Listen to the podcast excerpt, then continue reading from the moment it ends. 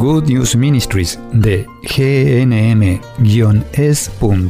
presenta Camino al Cielo. La vida es un viaje lleno de desafíos. A veces nos estancamos, a veces nos desviamos. Cuando caminamos con Jesús en el poder del Espíritu Santo hacia el lugar que Dios Padre pensó para nosotros, los resultados son mucho mejores de lo que podemos pedir o imaginar. Y aquí está tu anfitriona, Terry Modica, traducido en la voz de Graciela Ramos. Una de mis escrituras favoritas es Juan capítulo 14 versículo 12.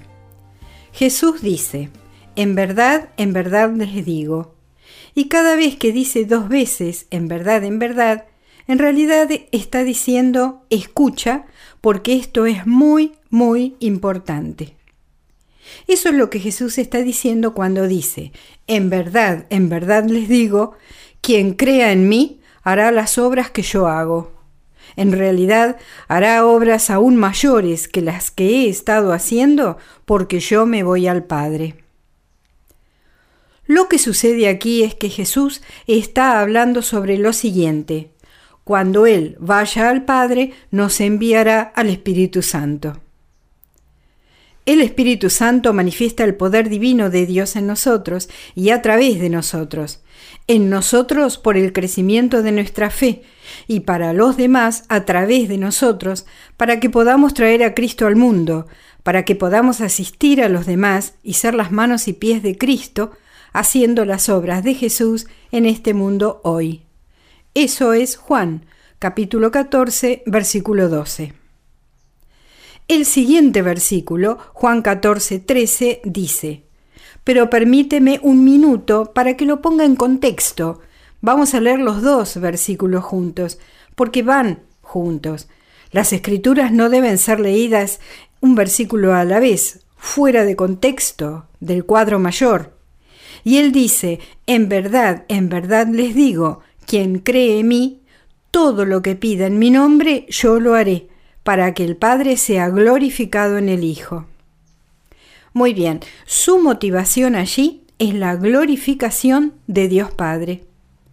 Esta debe ser nuestra motivación cada vez que pedimos algo. A veces no pedimos correctamente. No recibimos lo que pedimos porque no pedimos correctamente. No estamos pidiendo para que Dios sea glorificado como la razón primera y más importante. Santiago 4, versículo 2 dice, no tienen porque no piden. Pero nosotros podemos pensar, momentito, yo oro todos los días, siempre estoy pidiéndole cosas a Dios y aún estoy esperando que responda a mis oraciones. Respondió algunas, sí, pero hay otras cosas muy importantes que aún no ha respondido. Santiago nos está diciendo en el versículo 2 del capítulo 4, ustedes no tienen porque no piden. Pero vamos a seguir con el versículo 3. Y cuando piden, piden por los motivos equivocados. ¿Cuáles son esos motivos equivocados de los que habla Santiago? Lo dice justo aquí. Para dilapidarlo en sus propios placeres. En otras palabras, muchas de nuestras oraciones son egoístas. Dale una mirada a la lista de los pedidos de oración que has hecho, en las cuales has sentido que Dios te ha rechazado, abandonado, se ha olvidado de ti o no le interesa lo que estás pidiendo. Haz un examen de conciencia con esta lista. ¿Cuántas de esas oraciones están basadas en lo que tú quieres o en lo que alguien más quiere? Nuestras motivaciones son egoístas. Está bien, no estoy hablando de la oración de intercesión, porque eso no es egoísta. Estamos orando por alguien más, pero tal vez lo que ellos nos están pidiendo es que oremos por algo con motivos egoístas. En otras palabras, nuestros pedidos de oración glorifican a Dios o son por motivos egoístas. Ahora, los dos pueden estar actuando juntos. Dios quiere que pidamos cosas para nosotros, con un espíritu de hijo pidiendo a su papá. A veces nuestros pedidos de oración son como una lista de deseos de Navidad, como si estuviéramos hablando con Santa Claus o con un genio mágico. Por ejemplo, me gustaría que me dieras el auto que me encanta o me gustaría que me dieras la sanación que hace tanto que te pido. Estamos pidiendo principalmente con propósitos egoístas. Sería bueno pedir por ellos.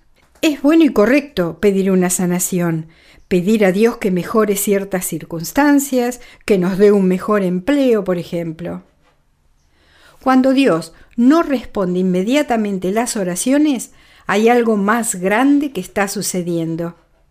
Hay muchas razones por las cuales las oraciones no son respondidas o no son respondidas lo suficientemente rápido para nosotros. No voy a hablar de todas las razones, solo de una de ellas, y es que Dios está trabajando y está obrando en un plan más grande, y todos los involucrados en tu pedido de oración están en la preocupación de Dios, y Él quiere hacerlo mejor para todos. A veces tenemos que esperar que otras personas cooperen con la voluntad de Dios para que sus vidas se vuelvan a Cristo. Pero volvamos al punto principal de este audio. Cuando oramos por algo que nos beneficia, estamos siendo egoístas. Pero piensa en esto. ¿Cómo glorifica a Dios ese pedido de oración que estás haciendo? ¿Cómo podría convertir un ministerio la respuesta a este pedido? Luego decimos, Señor, que se haga tu voluntad con lo que tú sabes que es mejor en esta situación por la que estoy orando. Si tú me das lo que estoy pidiendo, quiero usarlo para ayudar a otros a acercarse a ti. Quiero transformarlo en alguna clase de ministerio. Quiero glorificarte con ello. Quiero contarles a otros lo que tú has hecho por mí.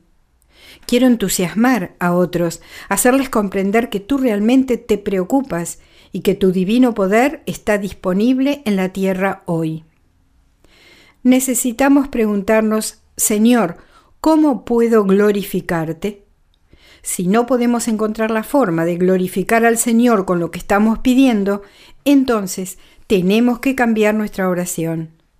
Debemos dejar de esperar que Dios nos dé lo que queremos y necesitamos dejar de culpar a Dios cuando no nos da lo que le pedimos. Necesitamos hacer buenos exámenes de conciencia y mirar lo que es más importante para Dios, porque esto es lo que debería ser más importante para mí. En Mateo 6:33 Jesús dice, Busquen primero el reino de Dios y su justicia, y todo lo demás se les dará por añadidura. Pero primero permíteme que ponga esto en contexto con el versículo 32, el anterior, y que dice, los paganos se esfuerzan por estas cosas. Piensa en lo que significa la palabra pagano. Todos estamos rodeados de paganos. Un pagano es alguien que no está poniendo a Dios antes que todo, que no está siguiendo a Cristo, que no está eligiendo pertenecer al reino de Dios y a la comunidad de Cristo llamada Iglesia. Mira a tu alrededor a las personas que están tratando de manejar sus vidas por sí mismos. ¿Qué esperan? ¿En qué se enfocan? Jesús dice, ustedes son diferentes, por eso busquen el reino de Dios y su justicia, y todas estas cosas, por ejemplo el éxito, la salud, la comida, el trabajo, les serán dadas por añadidura. Vamos a apartarnos un ratito. La primera pregunta que deberíamos hacer a Dios es, ¿estoy gastando el dinero que tú me das a través del trabajo en lo que tú quieres que lo gaste? Si me estoy extralimentando, si estoy en deudas y necesito un empleo mejor pago, porque he gastado dinero donde tú no querías que lo gastara, entonces necesitamos examinar cada pedido de oración que tenemos, cada deseo que tenemos. Porque tus deseos son oraciones, ¿sabías? No necesitas estar orando todo el tiempo, Señor, ayúdame a recibir esta respuesta. Tu corazón continúa anhelándolo todo el día, toda la semana, el mes, el año. Dios recibe ese anhelo como un pedido de oración. Él lo ve como una oración de tu espíritu, de tu alma, porque tu corazón está anhelando. ¿Lo que tu corazón anhela va a glorificar a Dios de alguna forma? ¿Puedes usar lo que anhelas para ayudar a otros a acercarse a Cristo o descubrir a Cristo por primera vez? La buena noticia de Jesús está disponible en cualquier lado, para todo el que esté buscándola. En Internet, en las redes sociales, pero nosotros somos las manos, los pies y la voz de Jesús.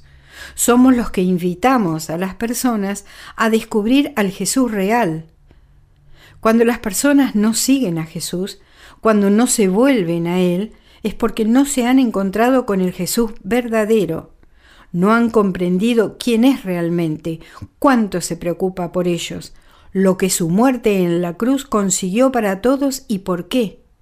No saben que están atrapados en la esclavitud del pecado cuando no siguen a Cristo.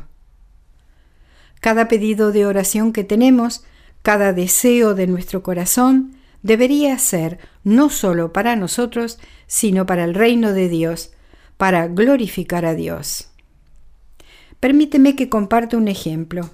Cuando yo era un cristiano bebé, y quiero referirme a los días en que yo de adulta me volví a Cristo, me había alejado de Cristo en mi adolescencia y primeros años de la adultez porque me involucré con el ocultismo porque creía que no necesitaba a Dios para tener poderes sobrenaturales en mi vida. No creía que Dios daba lo sobrenatural a través de la Iglesia, a través de la comunidad cristiana, y esos poderes sobrenaturales los encontré en el ocultismo. Bueno, eso me encadenó a las mentiras de los demonios.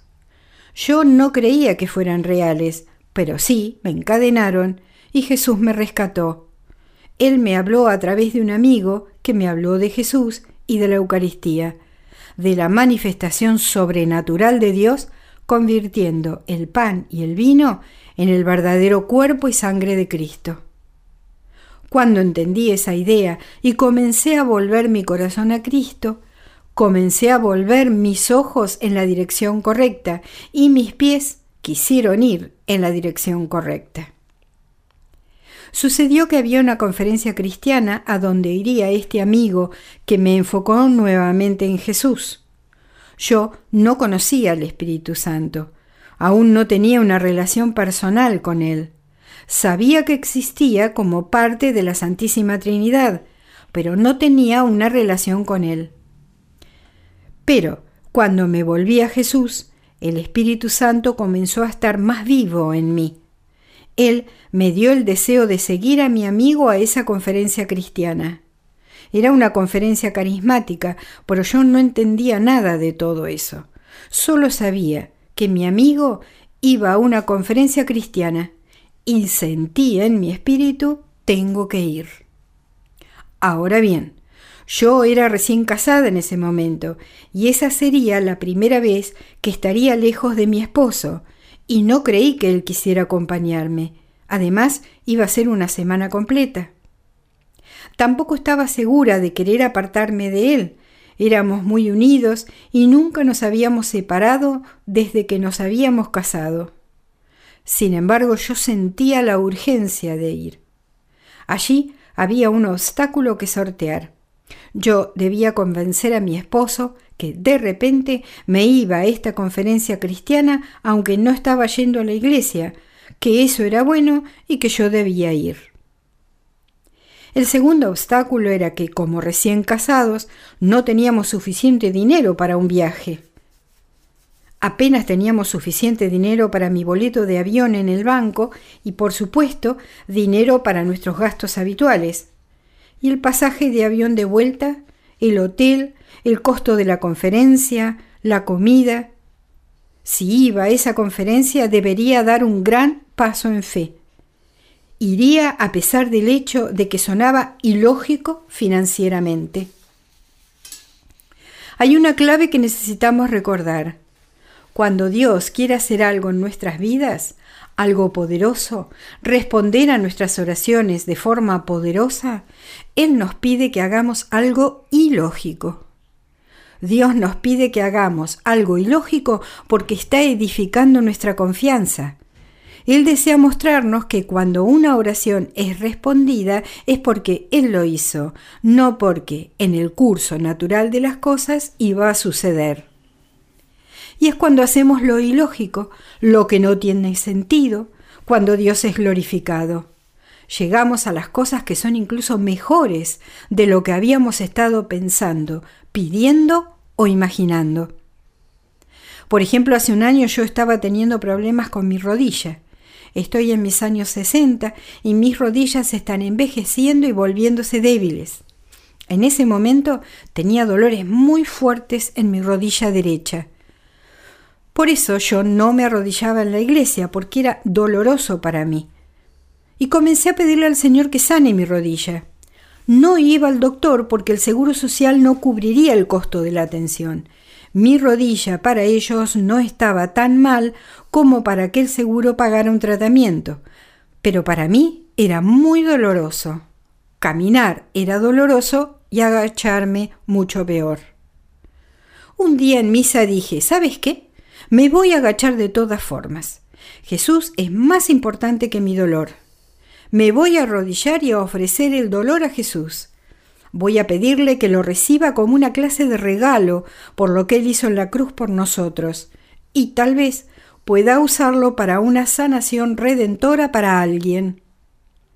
Cuando me arrodillé, ya no tenía dolor, y el dolor no apareció más. Jesús sanó mi rodilla cuando hice ese acto de no voy a hacerlo por mí, no lo voy a pedir por mí, voy a pedirlo para poder arrodillarme ante Jesús, y si Él quiere usar mi dolor, si Él quiere que siga adolorida, usémoslo para algo. Cuando hacemos lo ilógico, porque el Espíritu Santo lo está poniendo en nuestros corazones, es cuando suceden los milagros. Ahí es cuando glorificamos a Dios. Ahí es cuando la diferencia es importante en nuestras vidas y en las de los demás. Necesitamos tener una buena relación con el Espíritu Santo para escucharnos cuando nos da órdenes ilógicas, para escucharlo cuando nos dice qué hacer para que Dios sea glorificado. Y volviendo a mi historia sobre cuando era un bebé cristiano, como dije, era ilógico gastar dinero yendo a la conferencia. Pero el sentimiento de ir era tan abrumador que decidí seguir adelante y confiar en Dios en que no sufriríamos financieramente como resultado de mi viaje, confiar en que Dios se ocuparía de nosotros. Luego había un tercer obstáculo que enfrentar. Yo tenía un empleo y era bastante nueva en ese empleo. Yo trabajaba en una pequeña tienda que estaba en un departamento y no creía que mi jefe me daría el día libre. Por supuesto que aún no me había ganado un día libre. Además, él debería incorporar a alguien para que me cubriera mientras yo no estaba. Yo dudaba mucho de que me diera ese día libre. Por supuesto que Dios se encargó de todos esos obstáculos. Puso en el corazón de mi esposo un sí, ve. Puso en el corazón de mi jefe un sí, ve. Y el segundo obstáculo, las finanzas, sucedió que terminé compartiendo la habitación de un hotel, lo cual redujo los gastos. Y cada vez que era momento de almorzar y se distribuían las cajas de comida para la conferencia y yo no tenía, porque no había pagado por los almuerzos, alguien venía y me decía, ¿sabes qué? Hoy no puedo comer mi almuerzo. O, no voy a comer mi almuerzo esta vez, ¿quieres el mío? Esto sucedía cada vez que mi amigo y yo orábamos para que yo tuviera algo que comer. Había momentos en los que no pedíamos, porque considerábamos que ya habíamos pedido anteriormente, por lo tanto Dios ya lo sabía. Bueno, adivina qué, yo no recibía nada y mi amigo tenía que compartir su almuerzo conmigo. Nos reímos y aprendimos, debíamos orar. Jesús dijo, haré todo lo que pidan en mi nombre para que el Padre sea glorificado en el Hijo. Dios fue glorificado definitivamente cada vez que alguien me traía su almuerzo.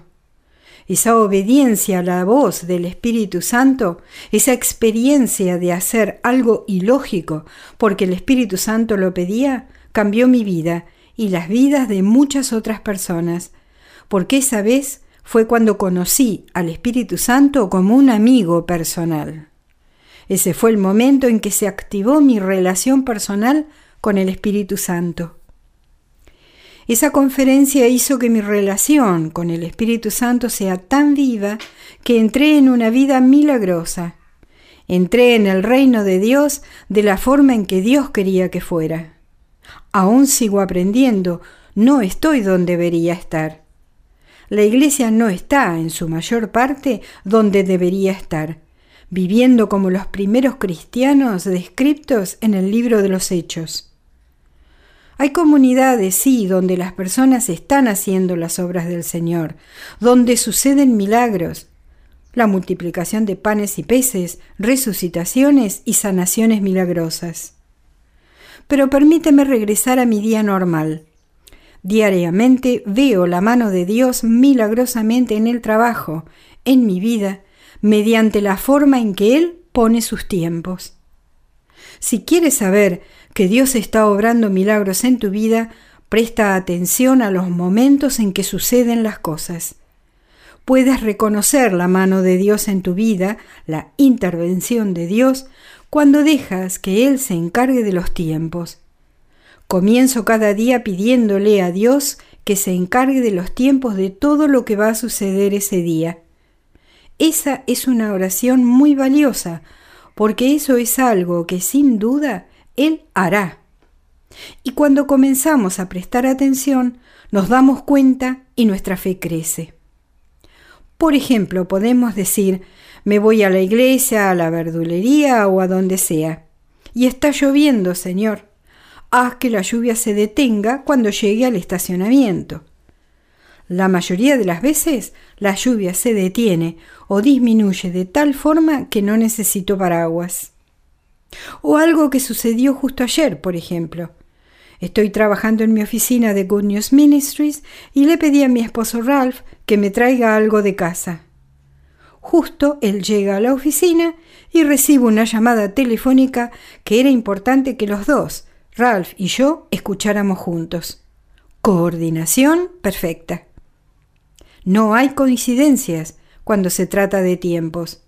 Esa es la mano de Dios obrando. Por eso, mi amigo, busca una relación personal con el Espíritu Santo.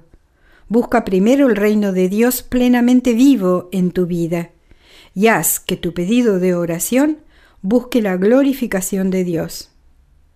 Busca primero el reino de Dios y como Jesús dijo en Mateo 6:33, busca el reino de Dios y su justicia, sus caminos en tu vida su forma de hacer las cosas. No vivas como los paganos, tú eres diferente si eres un seguidor de Cristo. No seas como las personas del mundo que se ponen ellos mismos primero y a Dios en ningún lado. O Dios está en su lista de prioridades, pero no es el primero en ciertas cosas. Entonces, dile todo lo que necesitas, todas las cosas que pides en el nombre de Jesús, porque te serán dadas. Y ahora vamos a orar así. Ven Espíritu Santo, lléname. Ven Espíritu Santo, renuévame. Ven Espíritu Santo, quiero tener una relación personal contigo. Quiero que Jesús sea mi Señor y Salvador y quiero que tú seas mi guía. Quiero que tú, Espíritu Santo, obres milagros en mi vida y que a través de mí se beneficien otros, para que Dios sea glorificado y tu reino esté totalmente disponible aquí, en la tierra, y para que muchos cambien para la gloria de Dios. Ven Espíritu Santo, tienes mi permiso para transformarme, para que yo pueda ser tu instrumento en este mundo. Amén. Has escuchado a Terry Modica de Good News Ministries, traducido en la voz de Graciela Ramos. Para más material edificador de la fe o para conocer más sobre este ministerio, ven y visita nuestro sitio web en gnm-es.org. Encontrarás recursos en línea y mucho más para ayudarte a conocer el amor del Padre, para acercarte más a Cristo y ser lleno del Espíritu Santo. Visita hoy gnm-es.org.